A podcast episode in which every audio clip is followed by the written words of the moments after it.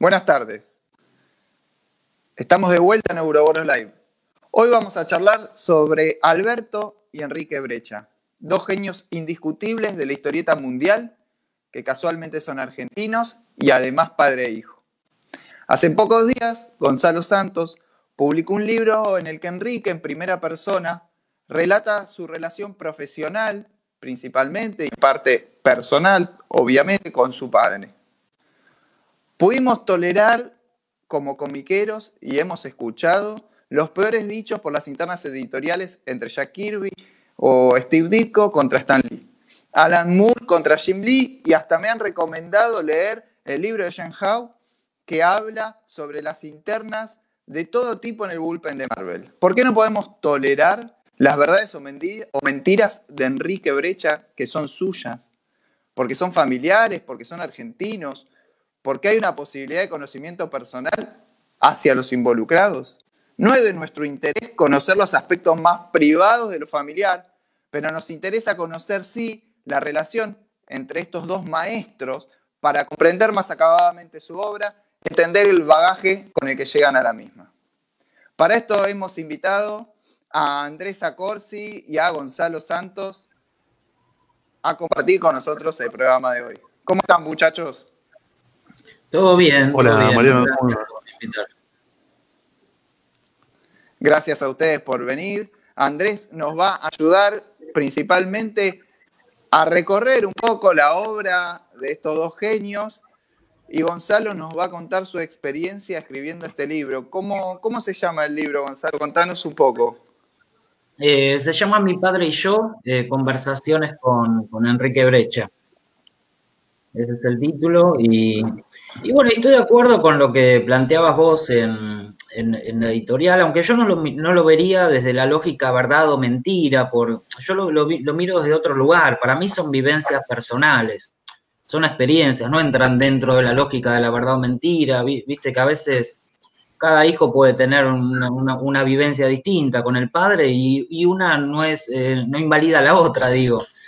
¿no? Entonces, eh, tiene que ver un poquito con eso el libro, con la vivencia que, tuvo Enrique con, el padre. Y bueno, otras personas tuvieron experiencias distintas y está muy bien. A mí lo que me pareció interesante contar eh, era eso, justamente por lo que decís vos, que son dos genios, son dos artistas maravillosos. Yo lo, los veo así, no, para mí no, son solamente historietistas, son artistas, ¿no? Artistas con, todas las letras maravillosas, son dos genios que casualmente nacieron en la misma familia y eso no suele suceder a menudo, porque estamos acostumbrados en general a que eh, haya, haya a lo sumo y muy cada tanto un genio en la familia. Y por ahí hay hijos que se dedican a lo mismo, pero que son más bien epígonos, ¿no? Son, no tienen otra calidad. Bueno, que haya dos genios en la, familia, y bueno, los demás también son excelentes artistas, pero yo creo que ellos dos son dos genios, entonces esa relación me parece particularmente interesante. Y eso, bueno, humildemente lo que, lo que quise contar en, el libro. Qué bien. Andrés, y para vos, ¿qué, qué significan en la historieta argentina eh, estas dos personas, Alberto y Enrique Brecha. Y Alberto es como uno de los fundadores de la historieta argentina prácticamente, no es de los que están desde el principio, principio, porque antes hubo una generación anterior a la de Alberto, eh, pero sí de la primera generación de autores profesionales de historieta que tuvo la Argentina, ¿no? Cuando, cuando ya hubo un mercado, cuando ya hubo un, circuito de comercialización establecido, cuando empezaron a aparecer masivamente las revistas, ahí apareció una generación que es la generación de, Alberto, bueno, y de Héctor Oestergel y de tantos próceres más.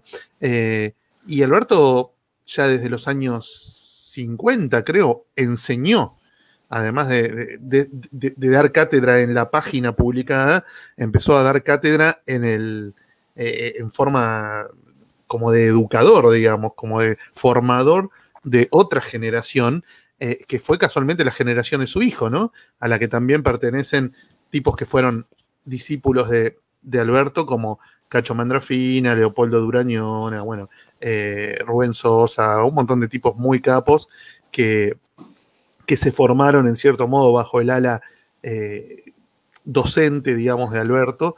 Eh, así que bueno, como que tuvo también esa vinculación, ¿no? Con, con, su hijo tenía la vinculación sanguínea, si querés, pero con un montón de otros autores de la misma edad del hijo tuvo la vinculación de docente-alumno.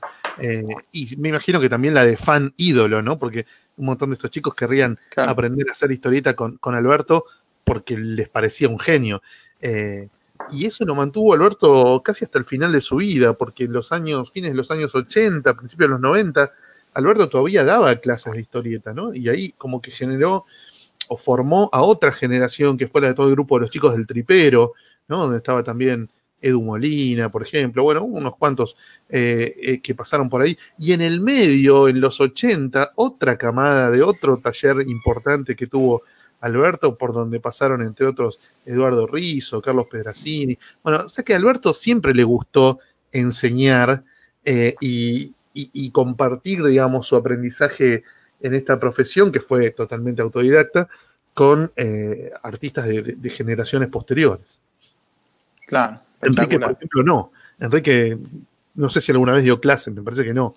Alguna vez habrá dado un seminario o algo así, pero eh, clases de, de, venir que te explico y te voy supervisando y te voy acompañando, eso me parece que Enrique no, nunca lo hizo, no tuvo nunca esa, esa pulsión que sí tenía, que sí tenía Alberto por, por enseñar. Bárbaro, gracias. Gonzalo, te pregunto, este, ¿cómo, cómo llegás a, a Enrique y, cómo se dan, vamos a abordar directamente el tema, estas declaraciones tan fuertes de él sobre su relación con, su padre.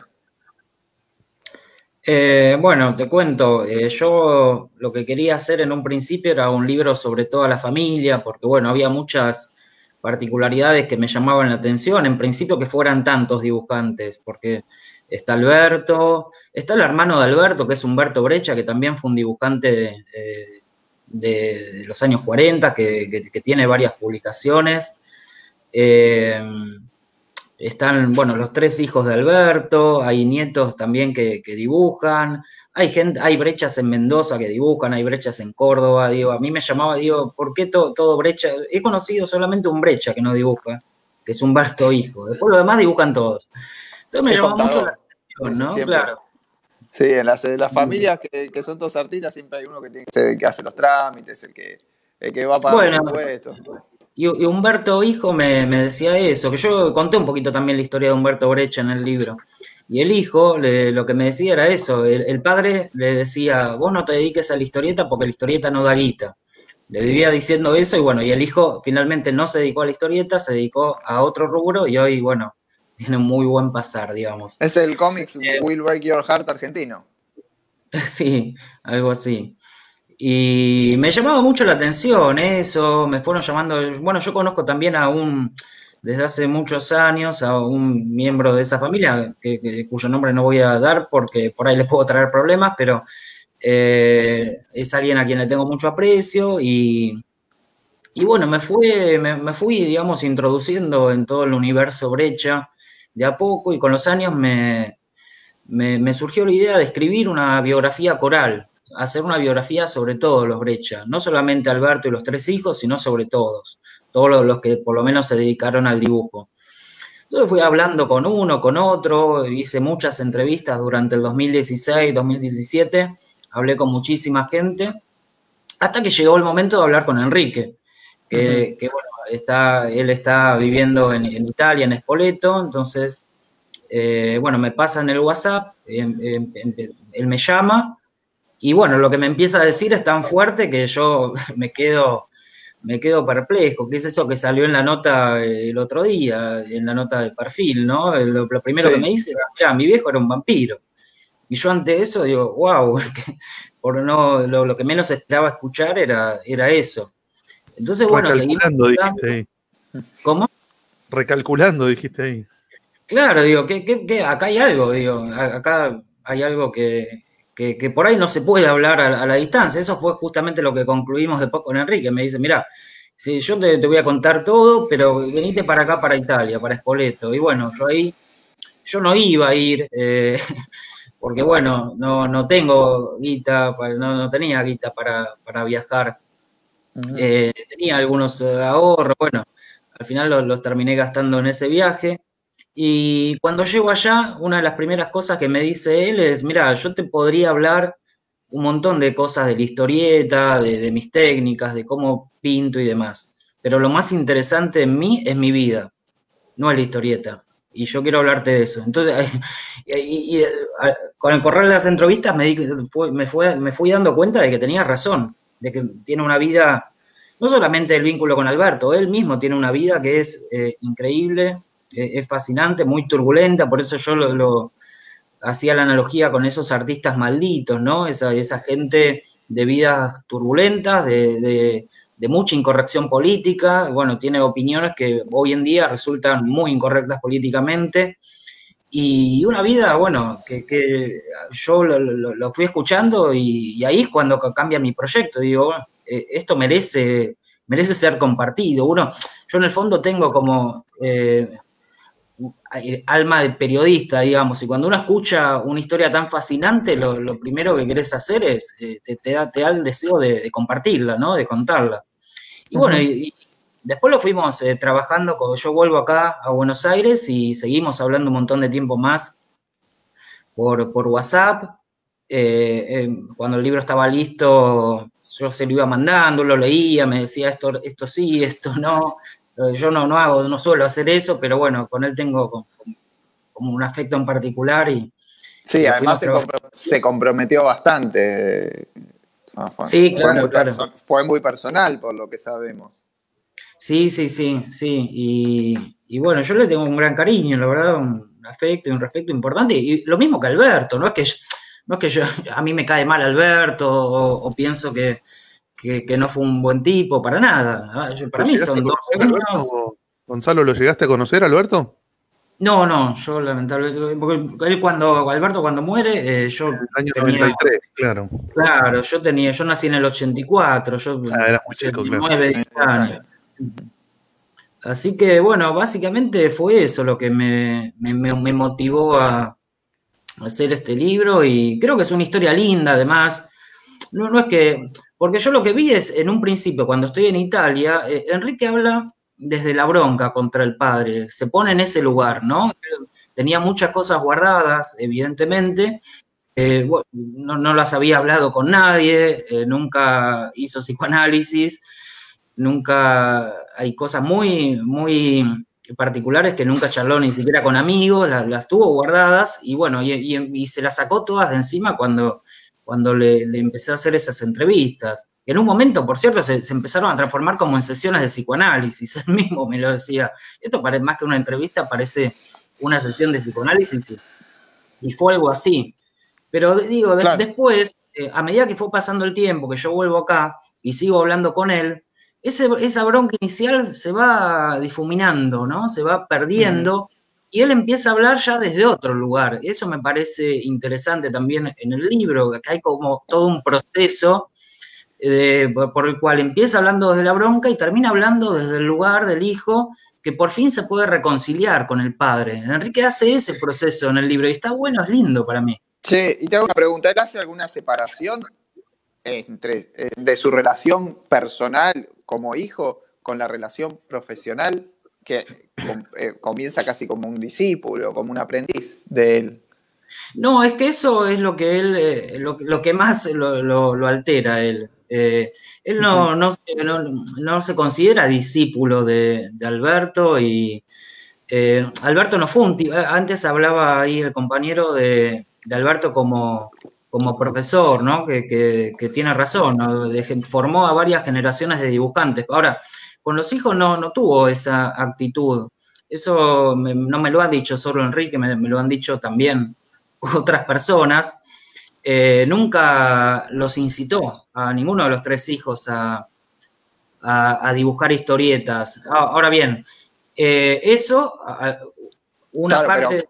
pero, a ver, el debut profesional de, Enrique, eso en una historieta que está firmada principalmente por Alberto. Es decir, ahí hay una.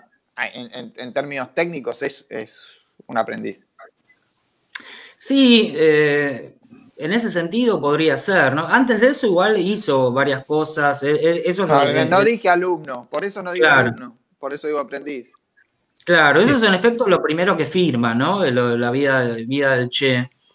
Eh, antes igual hizo, está en la colección Mis Deberes, hay cositas que, que fue dibujando y bueno, eh, algunas están firmadas por él, otras no, pero hizo cosas eh, Pero según antes de- Enrique, él ya había participado en otras obras anteriores de su padre, ¿no? Antes de, Claro, de la vida del Che, él ya había Mm. trabajado como asistente de su padre, lo cual es una contradicción, porque por un lado, tu padre no te incentiva a que seas dibujante de historieta, pero por el otro lado, cuando necesita un asistente, te toma a vos para que le des una mano. Entonces, ¿en qué Sí, quedamos? eh, ¿Querés que sea dibujante Bueno. historieta o no querés que sea dibujante de historieta? Porque Sí. se supone que todo asistente de un dibujante profesional es un aspirante a dibujante profesional. Lo que pasa que, claro, cuando eh, entiendo tu punto, pero cuando Enrique ya, eh, eh, vos te estás refiriendo más a la etapa de Mort Cinder por ahí.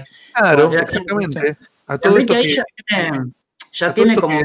Sumó a su, a su currículum post-mortem del padre, digamos, pues mientras Alberto vivió, nunca nadie siquiera consideró la posibilidad de que parte de ese trabajo en realidad fuera obra de Enrique. Eso es algo que Enrique incorpora a su currículum en los últimos años, en las últimas entrevistas, en esta que le hiciste vos, en una que le hicieron hace poco unos chicos de, de una, de una convención de Mar del Plata. eh, Sí. ahí es como que Enrique salta, digamos, entre comillas, sobre un cacho de la obra del padre para reivindicarla como propia. Eh, lo cual me da esa, esa inconsistencia, ¿no? Entre mi papá no quería que yo fuera dibujante de historietas y mi papá me tomó a mí cada vez que necesitó un asistente para sus historietas.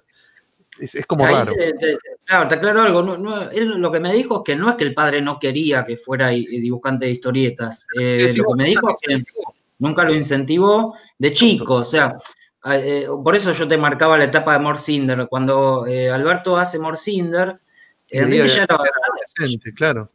y él tenía 15, 16, 16 años, creo.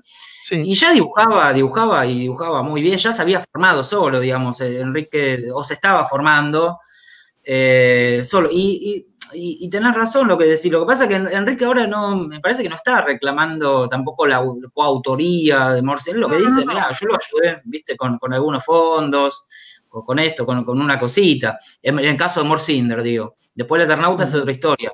Pero Morsinder eh, dice, no, no, me metió alguna cosita, pero no, no está reclamando tampoco ningún tipo de autoría ni nada. Andrés, ¿vos lo conociste a Alberto? ¿Tuviste Sí, trato claro. personal? Sí, sí, tuve la suerte de conocerlo. Sí, sí. En el año 87, yo era joven, muy niño, todavía tenía mucho pelo, eh, y hacíamos la comiqueando en formato fanzine, fanzine fotocopiado, muy croto. Eh, y fue muy loco. Yo laburaba en Entelequia y me tocó atender a un chico, a un cliente, que me dice, yo soy sobrino de Brecha. En el, en el documento no tenía el apellido Brecha, tenía otro apellido. Yo soy sobrino de Brecha. Uh, mirá qué groso. Digo, para mí estaba, viste, bananeando. Me estaba tirando eh, una, una, Claro. una alcurnia que, que capaz no le, no, le, no le correspondía.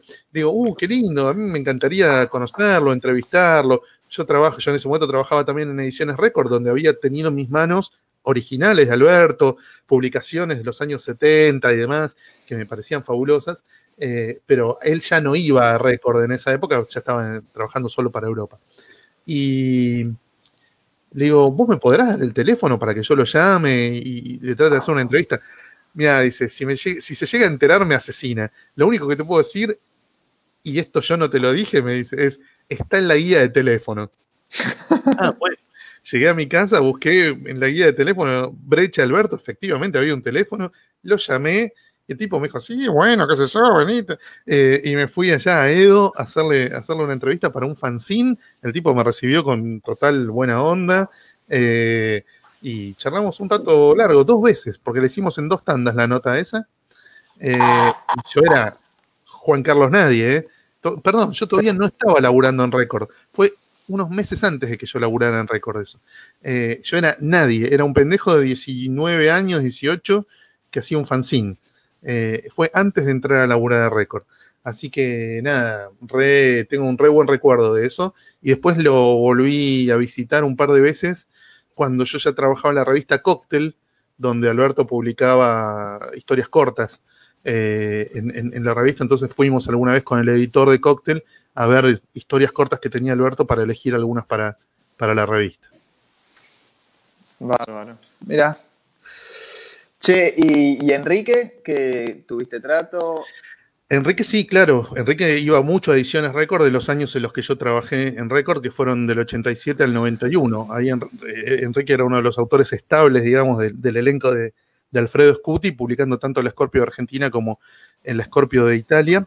Entonces, una vez por mes o, un poquito menos, venía Enrique con sus originales para, para entregar y para llevarse guiones de distintos guionistas. En esa época no existía el email. Los guiones te los llevabas impresos en, unos papeles abrochados con las correcciones hechas en, en virome arriba de, un tipeo a máquina. ¿no? Pues no existía ni, la, ni, computadora tenían los guionistas en el año 88. Eh, así que venía Enrique, se llevaba los, los guiones en papel y dejaba los originales también en papel. Yo era, cuando coincidíamos, de los primeros que veía las páginas terminadas por Enrique. Eh, y sí, me parecía un tipo muy serio, muy parco, eh, no tan dado al trato con, la gente como otros artistas de los que venían siempre a récord, ¿no?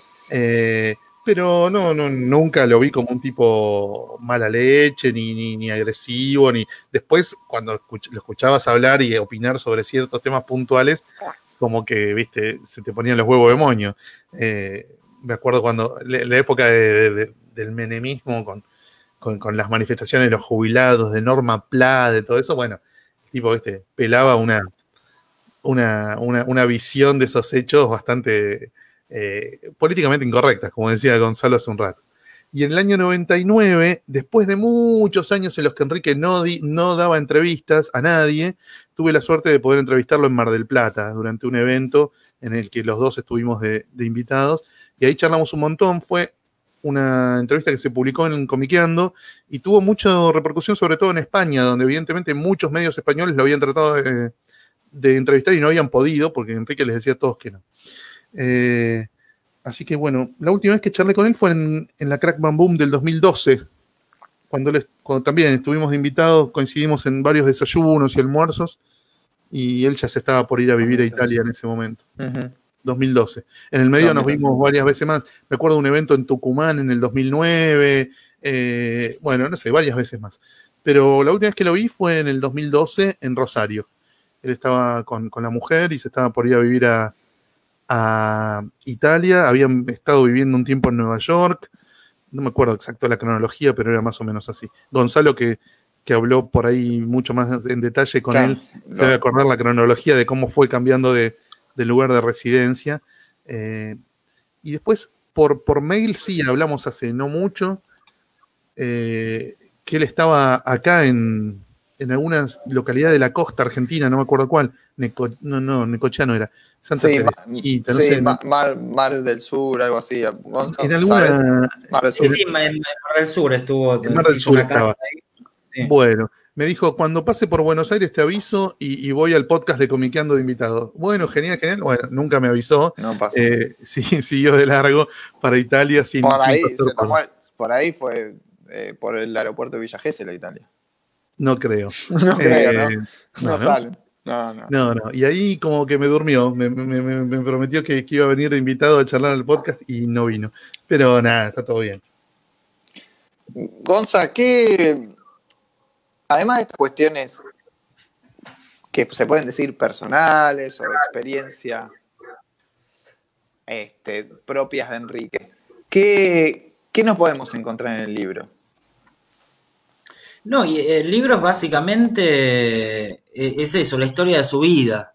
Es la historia de su vida. Y bueno, y, en la historia de su vida eh, ocupa un lugar central la figura del padre, yo creo como, cualquier persona, ¿no?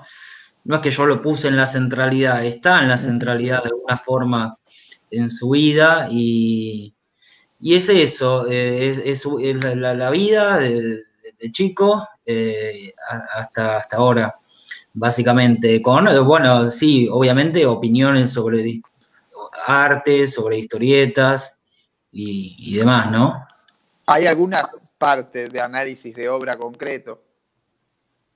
Sí, sí, eh, sí, sí. él habla de. Yo le pregunto sobre algunas historietas, eh, suyas, de su padre, de otros artistas, hablamos de algunos guionistas también. Eh, Me imagino que hablarán bastante del sueñero, ¿no? Sí, hay, hay cosas del sueñero. E, esa, según lo que me dijo, la historieta que, que más disfrutó hacer. nunca se cagó tanto de risa como, como cuando hacía el sueñero. es una historieta muy, muy interesante esa. Muy idiosincrática. sí, sí. Eh, es muy Enrique, muy Enrique, sí, tiene toda esa mitología que, del campo, ¿no? Que, es muy propia de, él. Después me contó que la había leído, no me acuerdo si era Guillermo del Toro, la tenían una, la habían comentado que, la tenía, que la había leído, que le había gustado mucho, que no sé qué quería hacer, bueno, no sé en qué quedó tampoco eso. Pero no, hablamos sí un poco de, todo, pero, pero centrado en su vida. Por eso que te decía antes, viste, él mismo me dijo cuando llegué, mira, lo, más interesante en mí es mi vida. Y cuando me empezó a contar episodios de su vida, bueno, en efecto, tan interesante como, como su obra, ¿no? Por eso no, nos detuvimos ahí. Y a veces está bueno conocer, me parece, eh, la historia, ¿no? De, de los artistas, no, no solamente sus opiniones sobre eh, el arte, sino también qué tipo de vida tuvieron, ¿no? A mí por lo menos me gusta leer biografías, sobre todo, y, resulta más interesante las biografías, sobre todo de aquellos que tuvieron vidas más bien turbulentas, como, como es el caso de, él, me parece. Así que me, pareció que era una linda historia en ese sentido. ¿Y en algún momento vos, eh, aparece tu voz o el narrador es prácticamente él? No, bueno, hay, hay unas 30, 40 páginas donde al principio, donde yo ahí plasmo todo lo que fui, porque como te dije antes, yo previamente tenía el propósito de hacer una biografía coral, con lo cual hablé con muchísima gente, averigüé, investigué mucho, y eso está en las primeras 30, 40 páginas. Y después, eh, sí, hay eh, está el libro está dividido en seis jornadas, que son las que estuve ahí, bueno, más el epílogo. Y ahí, bueno, hay introducciones mías eh, a modo de crónica, ¿no? Trato de utilizar el registro de, la crónica y después sí es eh, reportaje clásico, ¿no? Pregunta, respuesta. Yo pregunto y él, y él me va respondiendo. Ese es el formato, digamos, de, la mayor parte del libro. Previo a este proyecto, Gonzalo, ¿cuál era tu vinculación con la, con la historieta? ¿Vos eras lector o venías investigando temas vinculados a la historieta previamente en, otros, eh, referidos a otras obras y otros artistas? No, no, yo no soy un especialista en historieta ni, y, es, y es un género que, que, he transitado por favor. como lector. Es un medio. he, transitado como lector, pero no, no soy un fanático. Es lo que decía antes, eh, el interés vino cuando conocí a esta persona eh, en el mundillo de la, de la, ciencia ficción, este, este es una persona pariente, miembro de la familia, digamos. Ahí me empezaron a fascinar muchas cosas relacionadas con, la familia Brecha, además que... No me, será el mismo, ¿no? Me empecé a sumergir mucho en la obra, me fue interesando mucho, mucho eso. El mismo, perdón, ¿qué? El mismo, el mismo que anda hablando de su parentesco. El mismo que no, ni idea, no, la persona que te digo yo es muy, muy humilde en, ese sentido, no, no tiene, no, no creo que sea el mismo, la verdad. Yo, estoy pensando en tu tocayo, Cholaquian. Ah, no, claro. Ah, no, está bien. Para mí es ese, el que, el que se conectó con Gonzalo y le, y le habilitó la puerta al, universo brecha. No, igual yo no, ya te digo, no, no, no quiero traerle problemas, pues es una persona a la que aprecio y entonces no. lo estamos nombrando. No, claro, claro. Porque, viste, qué sé yo. Eh, pero es un gran tipo, la verdad. Espero que no esté enojado. No, no creo. Yo te quería preguntar los detalles técnicos del libro, Gonzalo. ¿Cuántas páginas tiene? ¿Cuánto cuesta? ¿Quién lo publicó? ¿Dónde se consigue? ¿Cuántos ejemplares imprimieron? Tiene 160 y pico de páginas. Eh, la editorial que lo publicó es eh, Santiago Arcos, es una editorial independiente. Sí, ¿y qué más me, me habías dicho? Eh, ¿Cuánto cuesta y dónde se ah, compra? Y si se puede decir cuántos ejemplares se imprimieron. Sí, eh, ¿dónde se compra? Eh, ahora, bueno, ahora hubo un problema. Es, es un libro que, que, está maldito de alguna manera, porque acaban de salir de imprenta hace una semana los ejemplares. Eh, estuvimos repartiendo algunos de prensa, se estuvieron vendiendo algunos, pero resulta que, está, que hay muchísimos que están mal pegados salieron mal pegados de la imprenta, con lo cual hoy, bueno, de hecho hoy vengo de, de, llevarle los ejemplares que tenía yo a la editorial para que se los devuelva a la imprenta y lo puedan encolar bien, porque hay todo un lío, o sea que va a tardar una semana más en salir de nuevo. Eh, el ahora libro está... Ahora te pasamos por privado nuestra dirección, así en el mailing de prensa, claro. nos llega también a nosotros. Dale. Eh, y el libro está 820 y y va a estar en librerías de, de Cava, sobre todo. Librería Hernández, Eterna Cadencia, ese tipo de librerías. Eh, no muchas, porque es una editorial más bien independiente, eh, pequeña, ¿no? Muy a, muy a pulmón. Eh, se hicieron pocos ejemplares, así que eh, en un momento se iban a hacer muchos más, pero bueno, con todo este contexto de pandemia, las editoriales en cierta modo están eh, un poco arruinadas con todo esto, así que decidió eh, hacer una edición más chiquita y en todo caso, si hace falta con el tiempo, ir eh, reimprimiendo. Bien. Bien. Che, vamos a tratar de hablar un poquito de, la obra de, de, estos dos maestros también. A mí siempre me llama la atención de Alberto, Andrés, a ver si me puedes aclarar un poco en mi ignorancia total. Es, si bien tuvo muchos años de recorrido, porque tiene de trayectoria en historieta profesional 50 años prácticamente, más en realidad. El Sí, cambio, más. casi 60 te diría. El cambio de.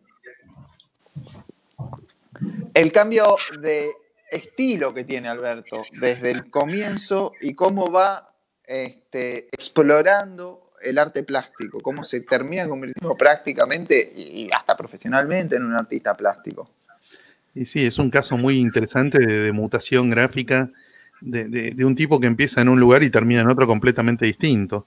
Es, es todo un periplo visual que, que, que, recorre buena parte del siglo XX y que es fascinante para ir mirándolo obra a obra, cómo Alberto va haciendo cosas nuevas, cómo se va arriesgando, cómo le va encontrando nuevas vueltas de tuerca a algo de lo que él nunca se quiso despegar, que es básicamente contar aventuras eh, desde, desde, desde, la narrativa, desde el medio narrativo que eligió, que fue el de la historieta, gracias al cielo, ¿no? Gracias a, a no, sí. no, digo gracias a Dios porque Brecha es Dios, o sea, gracias a sí mismo.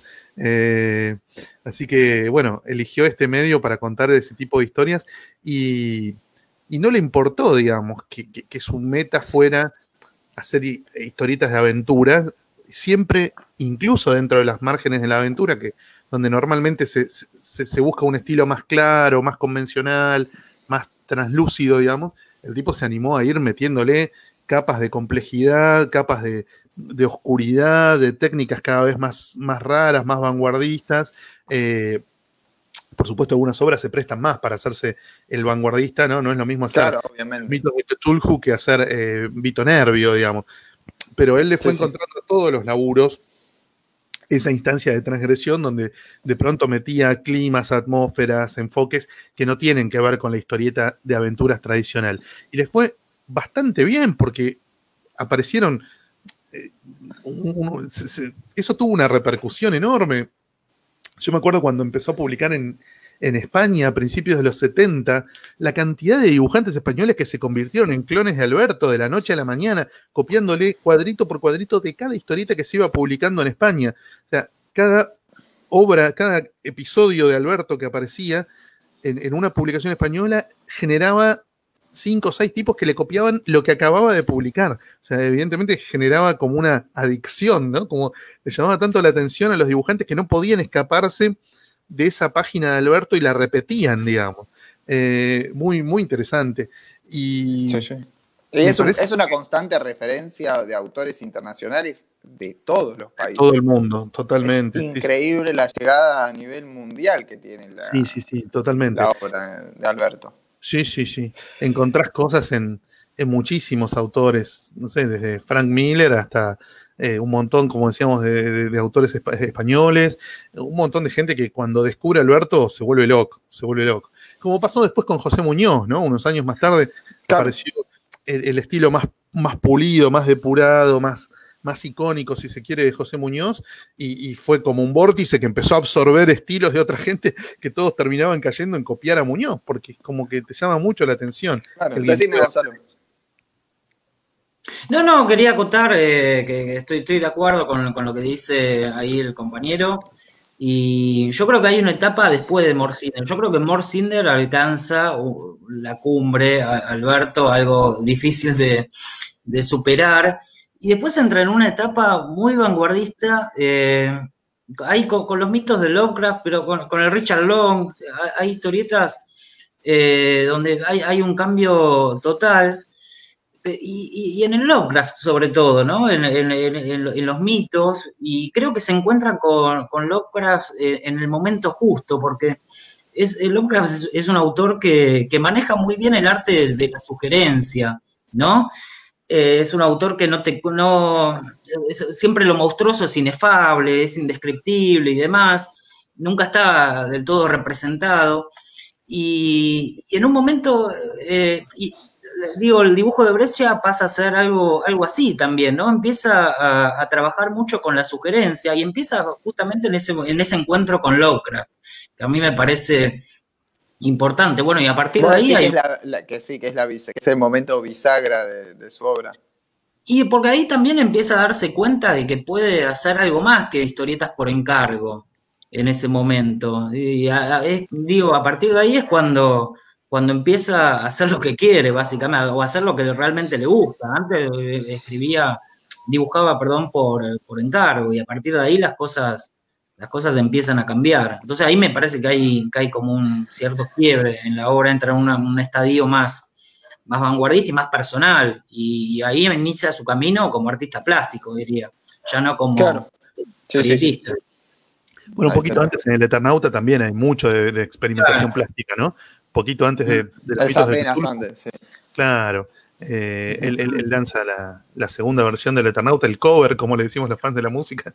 Claro, ya, en realidad Cinder, a mí me parece que es Mort Cinder el momento en que vos decís, che, pará, este tipo está yendo por otro lado este tipo llegó, como decía Gonzalo, a una, a una cumbre dentro de lo que es el dibujo de aventura tradicional. Exactamente. Eh, y después de ahí ya se lanza a buscar otra cosa. Ya, si se parece o no mucho a lo que uno entiende por buen dibujo de aventura tradicional, ya le empieza a chupar un huevo a Alberto, ¿no? Ya él quiere eh, evidentemente ir para otro lado. Es como que le queda chico a partir de ese momento. Es muy probable. ¿Qué va a hacer después de More Cinder? O sea, va a seguir, ya alcanzó la cumbre y no iba a superar eso tenía que ir para otro lado y fue para otro lado, no se repitió a sí mismo. Eso me parece que, habla muy bien del artista, no, no se repitió. de hecho, él hablaba, él hablaba, mal de Mortzinder, él decía que, no le gustaba, que estaba podrido que le hablaran de Mortzinder, que si tuviera los originales los prendía fuego como había prendido fuego los de Vito Nervio y que le parecía horrible. Bueno, eso mm. lo decía en 1987, ¿no? Por ahí en el, en el 65 quizás no lo decía, no sé. Sí, también es un clásico el artista, como que una vez que superó su obra ya. Pero hay muchos que se dedican a ¿viste? Se dedican a encontraron de pronto una fórmula y se dedican a, explotarla y a, repetirla hasta, hasta el final. Y eso me parece interesante en él, que no lo hizo, podría haberlo hecho. De cierta manera, algo así pasó con, no sé todo algo. Sí, te quería consultar eh, si leíste El Viejo, el libro de conversaciones entre Alberto y Juan Sasturain. Y lo habré leído unas 15 veces ese libro. unas 15, 20 veces, sí. Lo tengo ahí. Ya, está todo desarmado, porque tantas lecturas, lo tengo todo marcado. Lo leí mucho, lo leí mucho justamente por todo esto que estaba haciendo. Pues el, tuyo sería el, viejo Next Generation, digamos, ¿no? claro. Ponele, ponele, sí, algo así. No, es un muy buen libro ese también, el, de, el de Juan. Me parece hermoso ese libro. ¿Hablaste con Juan acerca de, cómo se vinculó él eh, en los tiempos en los que era novio de Patricia y, guionista de Alberto con eh, el resto de la familia? Mira, yo lo entrevisté a Juan eh, la primera vez en, creo que fue 2016, 2017. Nos juntamos ahí en un café de San Telmo, pero ahí, en ese primer encuentro fue muy reticente, no, no me habló mucho más que de, las obras, no, no quiso hablar de, cosas más eh, personales. Eh, después, eh, ahora justamente me, mandó un mail para pedirme el libro, que, lo quería leer, pero no, no hablamos, digo, de, de, esas cosas personales que tuvo él dentro de la familia Brecha, no, hablamos de otras cosas, digamos. Bueno, eso te quería consultar. Sí, y sobre. Mm, ahora pasemos a Enrique, vamos a hacer como un, tenis de uno y otro. Enrique, la primera obra que, hace él solo como autor usa un seudónimo, ¿no? El de Norberto Buscalia, sí. Sí, ahí hay una historia, sé que hay una historia alrededor del uso del nombre, pero más allá de eso, ¿cómo accede? ¿Qué obra es? ¿Y qué, artista encontramos en esa obra? ¿Y cuál es? Es, una serie que, hace para la compañía Fleetway de, Inglaterra. Y bueno, él cuenta que no, le aceptaban los, eh, los dibujos a él. Eh, y terminó, bueno, inventando esta historia de, de Norberto Buscalia, ¿no? El dibujante. Eh, Pero pará, Norberto Buscalia es una persona real. Fue el marido de, Cristina Brecha, el papá de, Mariano Buscalia, y el que adaptó los, los relatos de Lovecraft para que los dibujara Alberto. Sí, técnicamente no es un seudónimo, sino un prestanombre. Claro, bueno. Un testaferro. Un testaferro, sí, exactamente.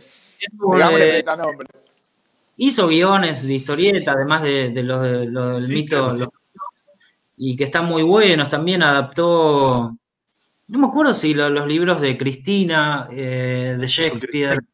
Con Cristina, trabajó bastante, Roberto, sí. Sí, eh, y para mí es un buen guionista. Eh, y sí, bueno, es una persona real, sí, es alguien, porque él, dice que tenía que, ser una persona real porque para poder cobrar de algún modo después. Si era alguien, un hombre ficticio, después cómo cobraba las esterlinas que daban. Tenía que ser alguien real, alguien de confianza, por eso... El cuñado. claro, lo habló con Norberto y acordaron eso. Eh, y eso lo estuvo haciendo, no me acuerdo, seis, siete años, trabajó durante mucho tiempo para... Ah, bastante tiempo, sí. Claro, sí, sí, sí. Y, era una historieta, yo lo, que pude leer de esa historieta era una historieta clásica de aventuras. No, no, no, no, no, es, eh, digo, el Enrique que, uno está acostumbrado a ver más adelante. Son historietas muy, muy clásicas, con dibujos muy clásicos. A ver, decime si me equivoco. Para mí, Enrique es un historietista de aventura hasta que lo atraviesa eh, el, tema de la política. Y ahí como que... Sí, pero yo no lo definía como, un historietista de aventura, porque hizo cosas eh, tremendas que no, tienen necesariamente que ver con, la aventura. Yo eh, pensaba, por ejemplo, en lo que publica en el 72, por ahí, 73 para la Argelia.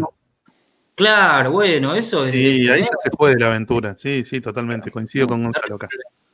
Es una cosa espectacular, ¿viste? Y eh, yo creo que esa es debe ser la mejor etapa de Enrique en, los 70, cuando hace esas cosas.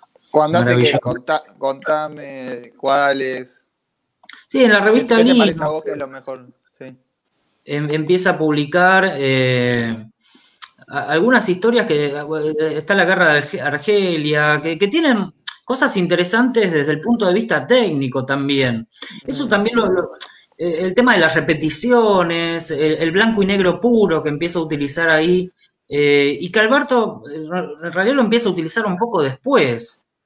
creo que en el 74, 75, cuando hace, ¿cómo se llama este relato? La gallina de Claro, cuando adapta esos relatos, empieza a hacer esas adaptaciones que son maravillosas. La gallina degollada es, tremenda. Eh, pero el primero que lo utiliza es Enrique, el, blanco y negro. Eso es lo que me, ha contado él. Yo después lo pude corroborar viendo simplemente la fecha, los años de, las publicaciones. Y, hay cosas desde el punto de vista técnico que, me parecen fabulosas, cómo trabaja, bueno, con eso, cómo trabaja con el tema de las repeticiones, que después también se ven en Alberto, las repeticiones en, en lo que hacen en el 74, 75, en esas adaptaciones de las que hablamos recién. Digo, a mí, a mí, mi opinión personal que tengo es que fueron dos artistas que se fueron retroalimentando de alguna manera los dos. Eh, fueron eh, tanto uno como otro tomando cosas y, eso me parece que está buenísimo, está, está genial y no hay, no hay por qué verlo como, como un enfrentamiento, como una competencia. Yo no, no, no lo leo así. No, no, no, está bien, no, no por una competencia, sino como estamos, eh, salimos del libro, la onda es recorrer un poquito los dos. Los dos, no, no es necesario quién llegó primero, tampoco era un descubrimiento.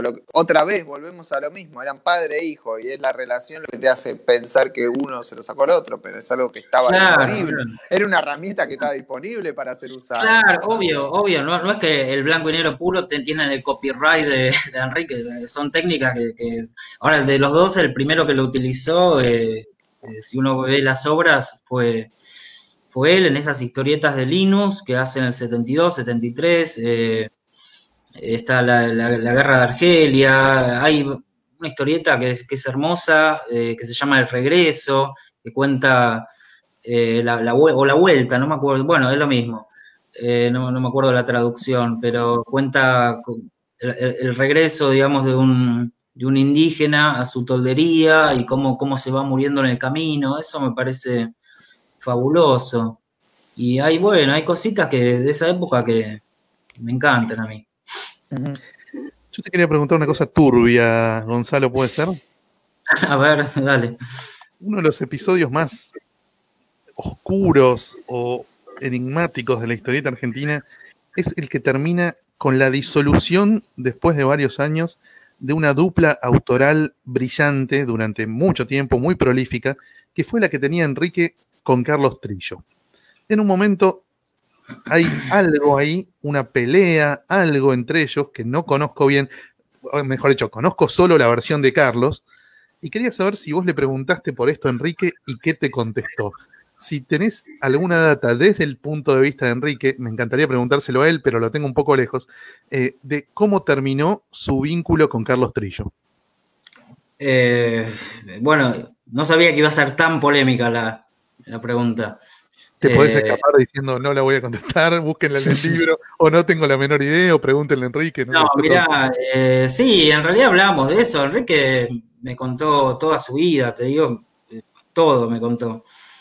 Y hablamos de eso, pero le prometí no, no, no poner nada que tenga que ver con eso en el libro, ni, ni nada. No, eso es algo que no, no discúlpame que no lo pueda contestar. tengo lo que me dijo, pero le, prometí que no, que no, no, contaría esas cosas.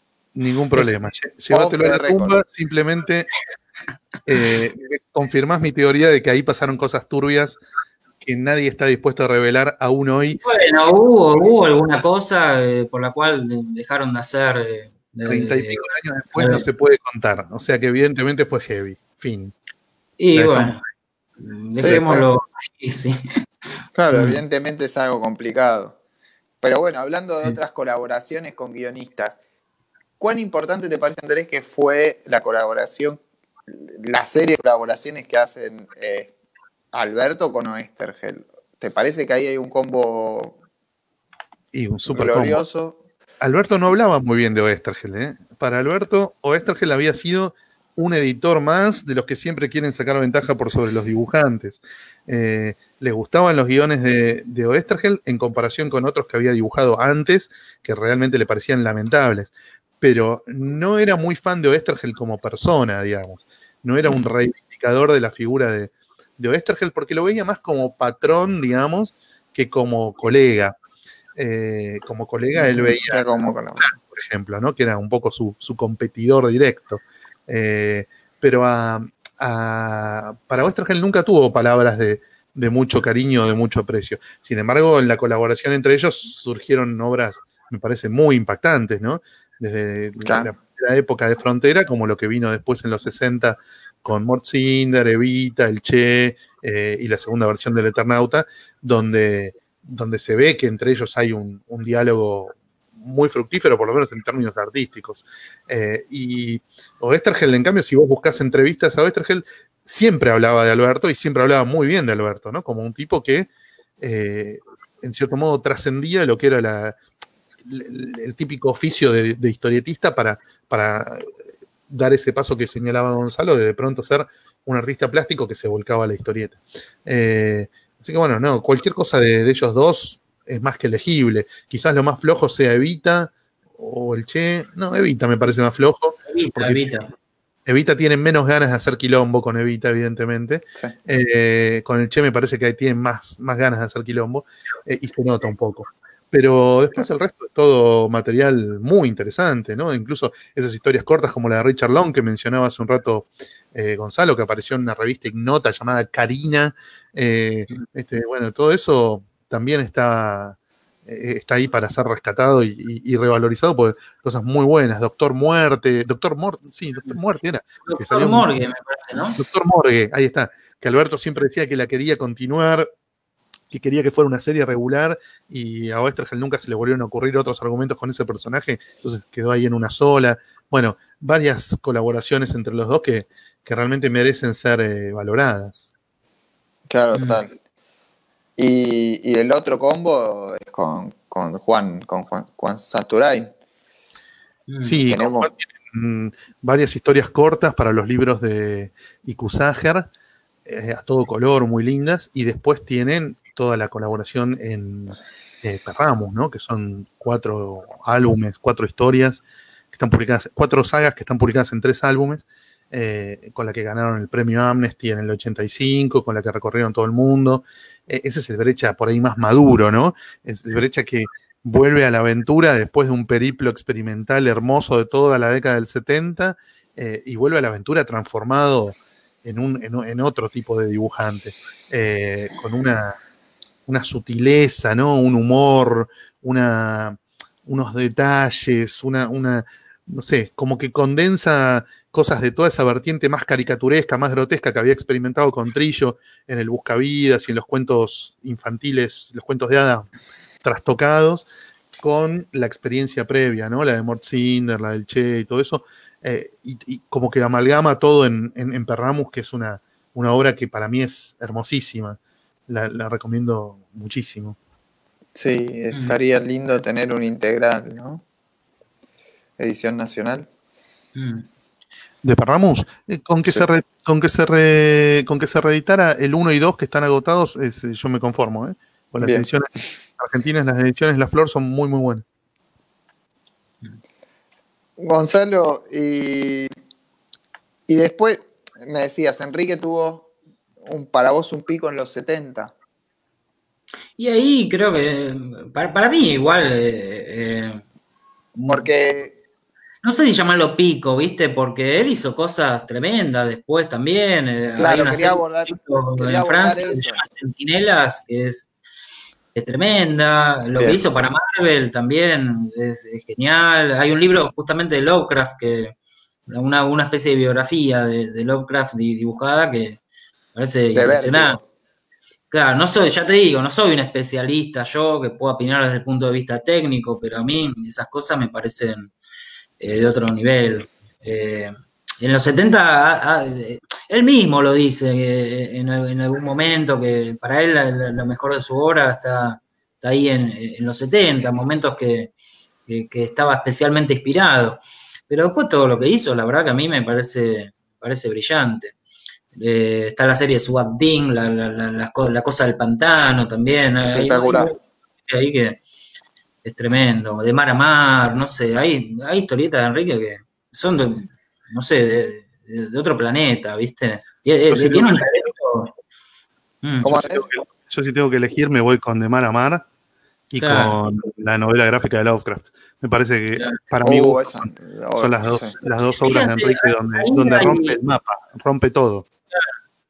Y hay algo que, que, a mí me llamó, sin ser especialista, me, me llamó la atención, eh, el tema de los colores. En esa historieta, esa historieta está llena de, colores, a, diferencia, bueno, de, de, los que había publicado Alberto antes, con, con Norberto, todo mucho más oscuro, ¿no? una estética muy, muy distinta, ¿no? Entonces hay como dos Lovecraft absolutamente diferentes. Bueno, él me explicó en un momento que, todo ese color eh, tenía que ver con, que en realidad lo, verdaderamente sombrío de Lovecraft era, era su vida cotidiana.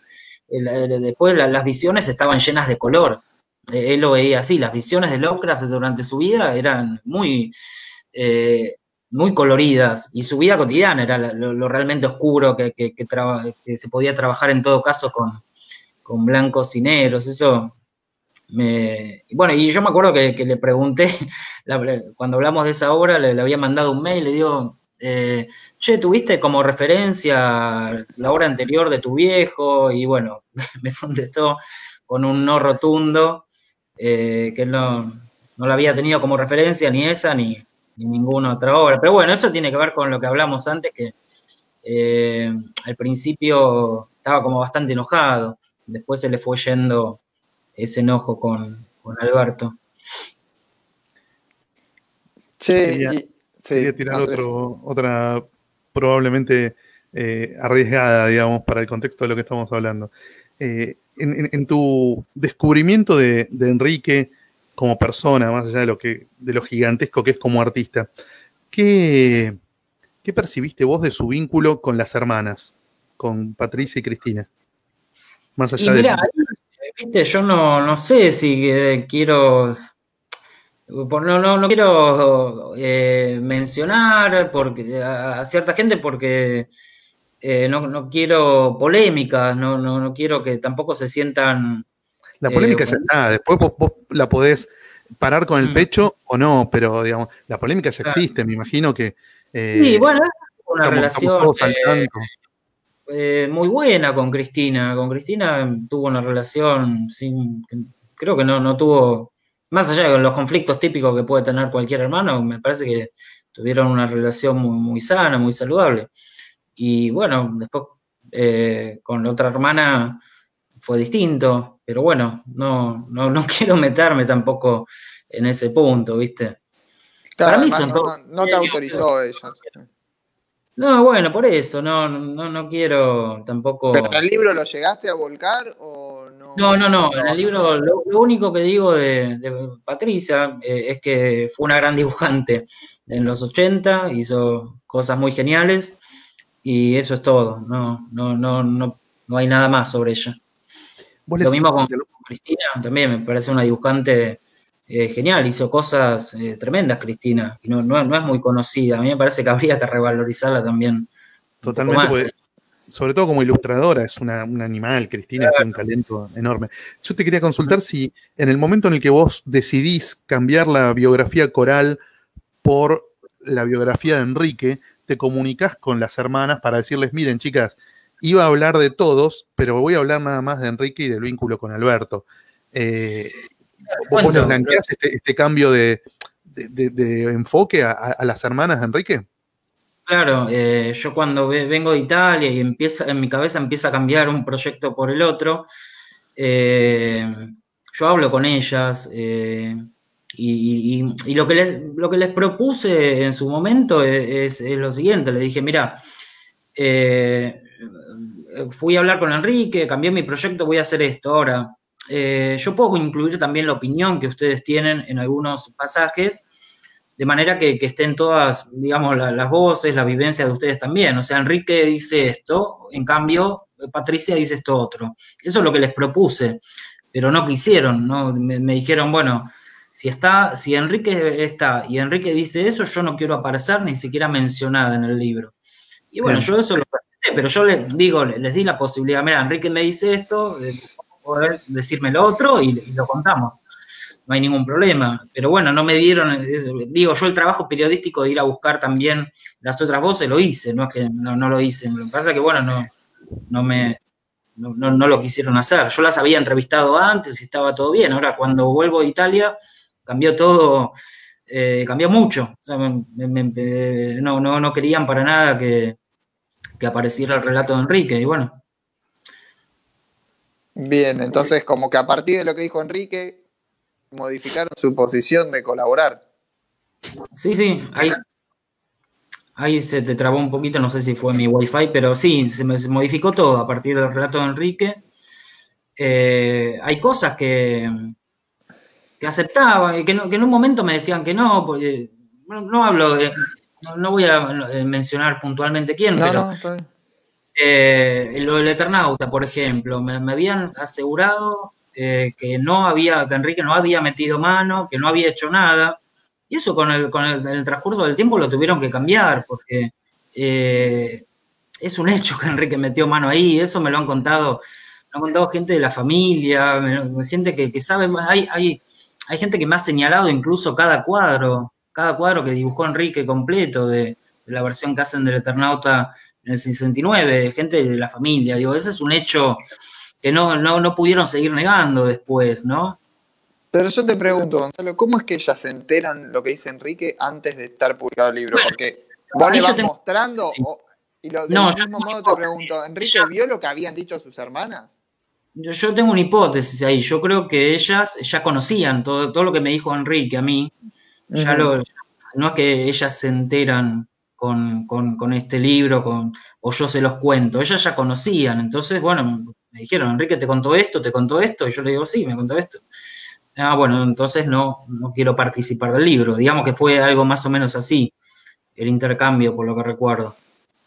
No que yo le- les conté todo, ya sabían, entonces me me empezaron a preguntar qué es lo que había dicho Enrique sobre determinados puntos, y yo simplemente se los conté, y bueno, y ahí fue cuando se negaron a seguir en, en- en el proyecto del libro. Claro, tuviste que elegir contar todo lo que te había dicho Enrique o dejar la, la biografía coral. Y sí, también, también pasó algo así, pero ya te digo, a, a mí me, me resultó tan fascinante la vida que eh, quedé, quedé fascinado y me, me parece que, bueno, si algún momento lo leen, eh, después díganme la, la opinión que tienen, pero para mí es una historia que, valía la pena publicar y, yo también tuve un dilema ético en algún momento porque son cosas que, si bien son dos figuras públicas, dos colosos de la historieta mundial, bueno, e- esto, eh, el, que, el hecho de que se difundieran algunos episodios iba a afectar intereses de gente que yo incluso quiero mucho. Entonces, durante mucho tiempo me debatí también si convenía o no publicar esto, porque digo, por un lado tengo una historia que es genial, la verdad que estoy realmente convencido que, es fascinante, pero por otro también podría llegar a afectar personas, bueno, no sé si tomé la mejor decisión, eso lo dirá el tiempo, eh, consideré que era una historia que merecía ser contada y bueno, por eso lo terminé publicando el libro. Yo te quiero A mí- hacer dos preguntas. Una muy cortita para que me respondas por sí o por no. Me imagino que vas a responder por sí. ¿Viste la película Brecha por cuatro de Marcelo Yapses? Sí, sí, claro. Bien. Eh, esa ya me imaginaba que ibas a decir que sí. Y después, una un poquito más compleja. En el diálogo con Enrique, ¿surgió la otra figura polémica del universo Brecha, que es Irma Dariosi, la segunda esposa de Alberto? Sí, claro, sí, sí, sí, sí. Bueno, no, no, no sé si conocerán la historia, pero bueno, hay como un enfrentamiento ahí, no solo de Enrique, sino de, De los tres hijos. de los hijos, claro, de- y de otros familiares también. Hay un enfrentamiento muy, muy, muy, muy grande, está judicializado incluso. Así que, Irma falleció a fines del 2018 y ahora es la hija de Irma la que está en el banquillo de los acusados, digamos. Pero, ¿cu- cu- ¿cuál es un poco la mirada de Enrique de- sobre ese conflicto? No sé si la podés transmitir. Eh, bueno, él tiene una opinión muy, muy negativa sobre, sobre Irma. Eh, nunca la, la pudo acept- la pudo aceptar como, como, como mujer de, de su viejo, pero no solo Enrique, eh, ni él ni, ni tampoco las hermanas, no, no, nunca, nunca la aceptaron a, Irma y después, bueno, eh, con todo este tema a partir del, fallecimiento de Alberto, hay todo un tema ahí también con, con la herencia de la obra, que bueno, yo ese, ese punto no, no lo quise tocar porque bueno, es, como ya demasiado, demasiado polémico y hay, hay, hay muchas cosas que todavía hasta tiene que resolver la justicia, ¿viste? Está todo, también todo ese tema de las obras de Alberto que están eh, perdidas o robos que fueron robadas en un depósito. De, un, en una bóveda de un banco, claro. Muchas están en manos de Interpol. Claro, bueno, a mí me llamaron de Interpol también cuando, cuando estaba, me querían dar información, no sé quién, todavía no sé quién le pasó mi, número a esa persona, pero... Yo tengo una eh, sospecha de quién fue, pero bueno, no lo voy a decir. No lo sé, pero no, ese es un tema que no, quise tocar. No, no, me parecía que aporte al, libro eh, cuyo eje eh, era el vínculo entre un padre y un hijo. Sí, claro, ya poner una trama policial era un poco más, más enquilombado, ¿no? Claro, era ya meterme en un tema que por ahí no, le aportaba tanto a, la historia que, que, a mí me parecía eh, linda de contar. El vínculo no, pero lo importante, ya, lo, ya lo respondiste, que es que, la mirada de Enrique hacia Irma es, muy adversa, digamos. Sí, muy, te, diría muy, muy, muy, muy adversa, sí, sí. Y, hay en el libro cosas eh, que me cuentas relacionadas con, eso, pero bueno. Eh, después léanlo y me dirán. Bien. Bien. Te iba. Yo, te iba a preguntar cosas un poquito más tranquilas, no, no quería entrar en, eso. A ver, a mí lo que me llama mucho la atención es esta situación que plantea o que se sabe. ¿Cómo es esta cuestión de cómo se trabajaba en el estudio de, Alberto y, cuáles son estas inquietudes que tiene Enrique en relación a la coautoría de algunas de las obras? Eh, no, es que, mirá, él no, no, dice que fue coautor. Él dice, yo lo ayudé a mi viejo. Que, se trabajaba así, ¿no? En la época, ustedes que, son especialistas en el, género, por ahí lo saben, se trabajaba así, un poco, ¿no? Alguien que hacía los fondos, ¿no? Que de pronto hacía una cosa o la otra. Eh, entonces él no, es que se considera coautor, no, dice yo hice More Cinder junto a mi viejo, lo que dice, bueno, ayudó un poco con algunos fondos, con esto, con lo otro. Es decir, no está reclamando. Lo, que a él le, digo, le, molestó, según lo, que hablamos, es que siente que hubo una falta de reconocimiento de, Alberto. Él considera que fue muy leal con Alberto y que Alberto no le retribuyó esa lealtad. Por, eh, por, ejemplo, en, estos temas de Morcinder, el Eternauta, él dice que Alberto nunca mencionó en vida eh, que, Enrique lo había ayudado. Y eso a él, bueno, lo, afectó con, con, los años. Eh, son cosas que, lo fueron afectando mucho. Pero que mencionaba a otra gente que trabajara en el estudio de él o solamente... No, no, no, no mencionó a otra gente. Solamente lo omitía Alberto. Ah, Enrique, perdón. Sí, sí, sí. Eh, la leyenda, distinto, pero no. Alberto siempre trabajó solo, ¿eh? En la mm. mitología oficial, digamos, la que ves, por ejemplo, en, el, libro de Juan Sasturán, en el viejo, no hay relatos de Alberto que incluyan un estudio donde otra gente colaboraba con él. en, el relato de Alberto, Alberto hacía las obras solo y tenía por afuera de su estudio tres hijos dibujantes y un montón de alumnos. Pero no se mezclaban esas. Esos dos mundos no se mezclaban. Esos tres mundos. El mundo de su familia, integrada por tres hijos dibujantes. El mundo de su labor docente, donde estaba en contacto con un montón de pibes que eran muy buenos dibujantes. Y su labor profesional, en el relato de Alberto, no se mezclan. No, yo creo que fue, que fue así que no se mezclan. Eh, a, vos, Andrés, me parece que Lali algo te contestó de eso en el podcast. Lo voy a tener que volver a escuchar. Sí, fíjate, el podcast con Lalia, él cuenta algo de eso. Él cuenta algo de eso. Él cuenta algo de ese mundo. Fíjate qué hacía Lalia, según el propio testimonio de, Horacio, como asistente de Alberto y en qué época además, ¿no? Porque va cambiando también en las épocas. Repetilo así y después sí hay que escuchar el podcast que ahora no me acuerdo el número.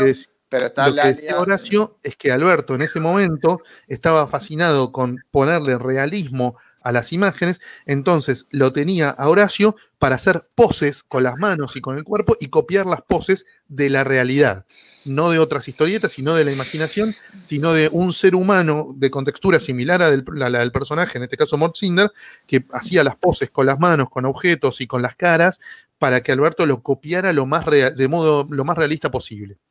Eso era lo que hacía, según Horacio, en su época de asistente de Alberto, que además era asistente de Eugenio Sopio, o sea, asistía un rato a cada uno. Y por supuesto, tareas de mantenimiento, digamos, ¿no? Limpiar pinceles, cebar mate, eh, preparar las páginas, bueno, todas esas cosas que hacen los asistentes que no meten mano. Impronta artística, digamos, en las páginas. Extiendo la pregunta a otra cosa de por ahí. En otros, eh, otros artistas sí usan asistentes. Yo tengo el dato de que en, Japón se, utiliza bastante la figura del asistente que sí mete mano. Acá, también. Sí, claro. Ah, bien. ¿Y cómo eso, cómo, eh, cómo, lo entendés?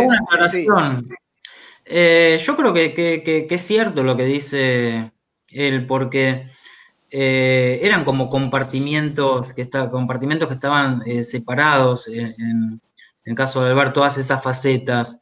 y Enrique no, no, se considera un asistente de, de Alberto. Por ahí lo que, lo que me cuenta a mí es que pronto Alberto se iba y le decía, mira, terminame ese fondo, no sé qué. Eran cosas así, ¿no? Es que trabajaban juntos. Eh, eso por lo menos no, me dijo a mí. Está planteado en términos mucho más informales, por lo que contás. Claro, sí, sí, sí. Eso es lo, lo que me contó a mí eh, Enrique. Bien, no, no está bien. Yo el reconocimiento entonces es un poco más personal o de padre a hijo que profesional, que reclama Enrique en algún punto. Exactamente, e, eso, esa es su lucha interna, digamos, de, todos estos, de, todo, de todos estos años, tiene que ver con eso, con que le hubiera gustado que, el padre lo, hubiese reconocido.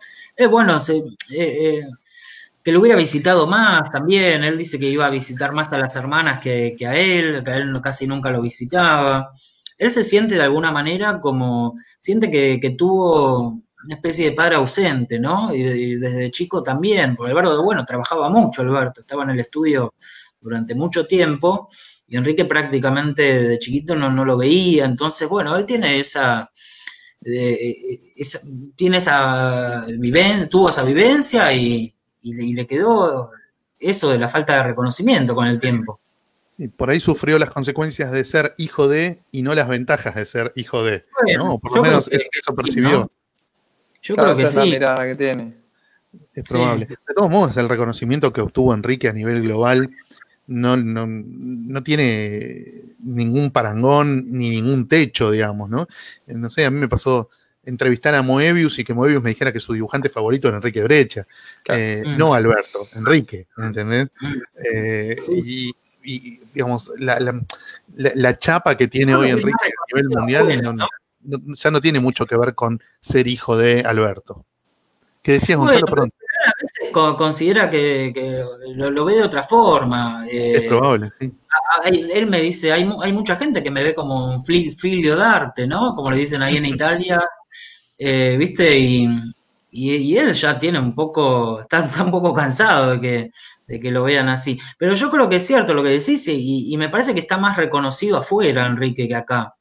en Argentina no tiene ese reconocimiento que tiene afuera.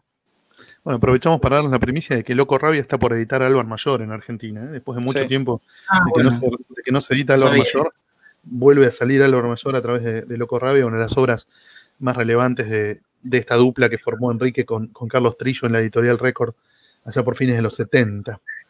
Mm. Eh, ¿Te comentó en algún momento, Enrique, el tema de López de Aguirre? ¿Nos eh, con López de Aguirre?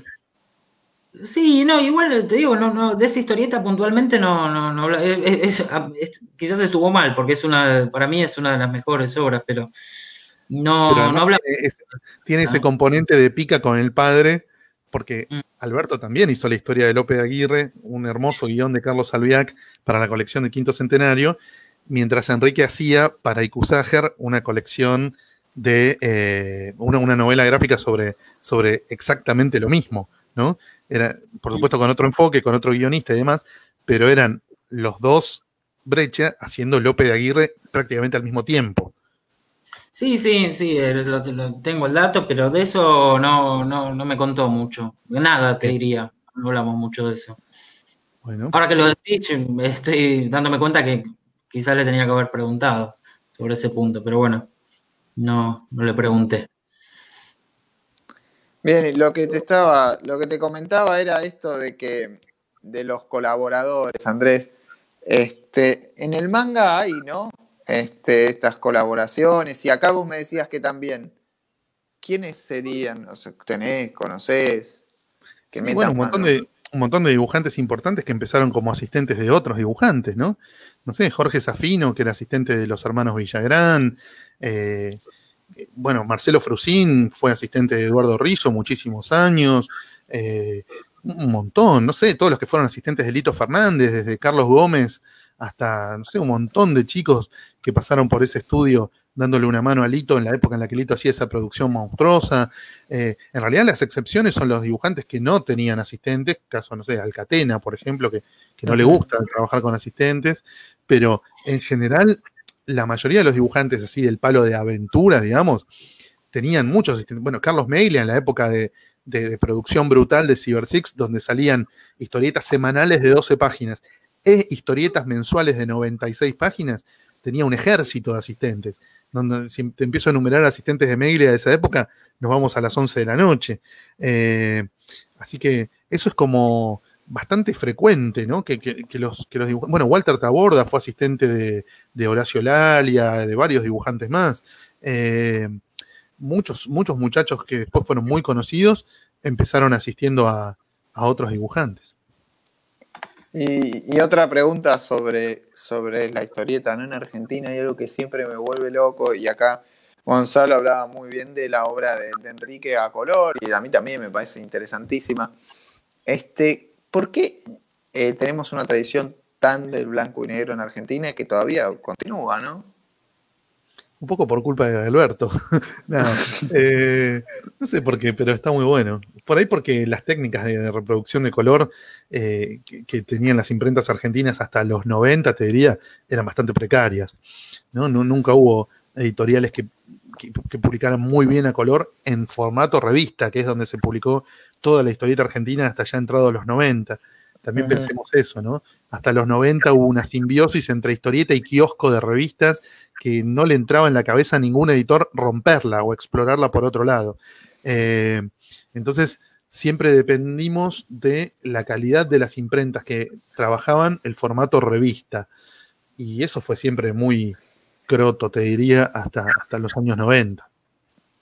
Claro, bueno, como bien decías, Alberto encontró una fortaleza donde, donde se puede decir que había una debilidad.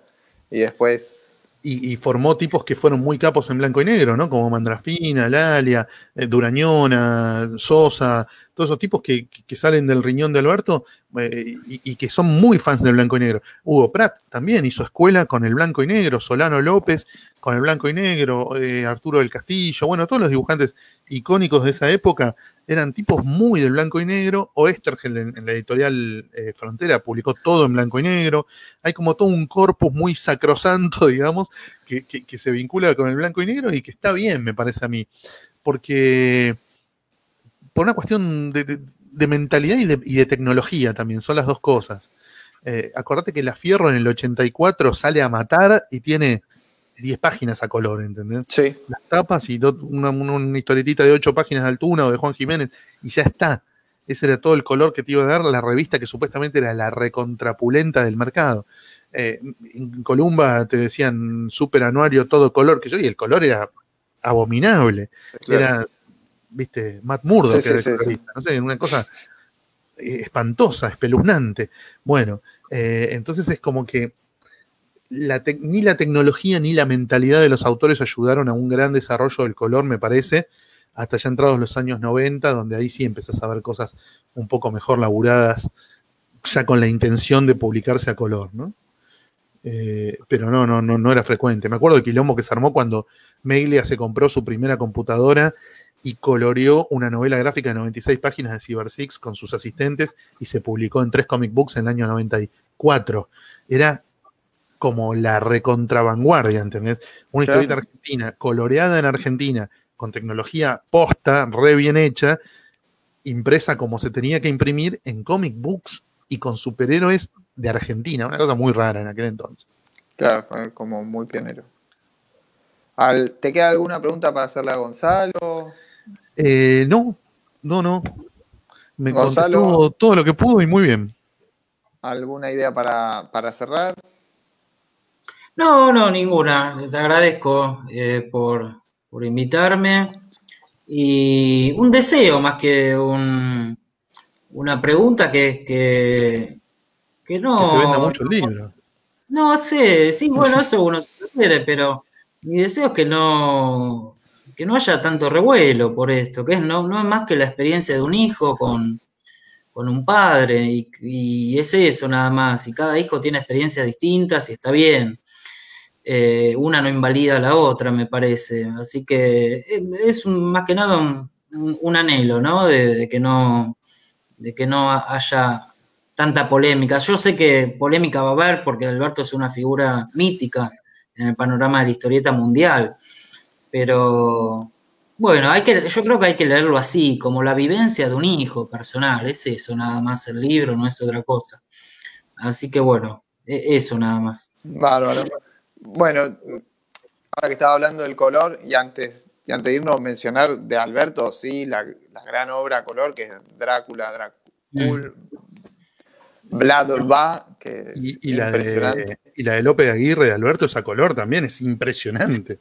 Es un color que no te ves venir en ningún momento. Que también, que también hay a color, sí. Sí, sí, son. No tiene tantas páginas a color, pero las que tiene son de altísimo impacto. Y, y bueno, y les agradezco mucho por haber participado de esta charla, haber resaltado más las cuestiones, como decíamos al principio, autorales, antes que, que, estas, que estas situaciones entre padre e hijo, y, y muchas gracias. No, ah, gracias. Una consulta. Sí. Gracias, Andrés. Gracias a vos, Mariano. Un placer, como siempre. Igual, muchísimas gracias por tu aporte y sobre todo ayudándome a entrevistarlo a Gonzalo. Gonzalo, te quería, te quería preguntar antes de irnos, ¿sabes algo de, de Gerardo de, de Camelot? Me parece que, que, está en un lugar llamado Trafalmadore. Y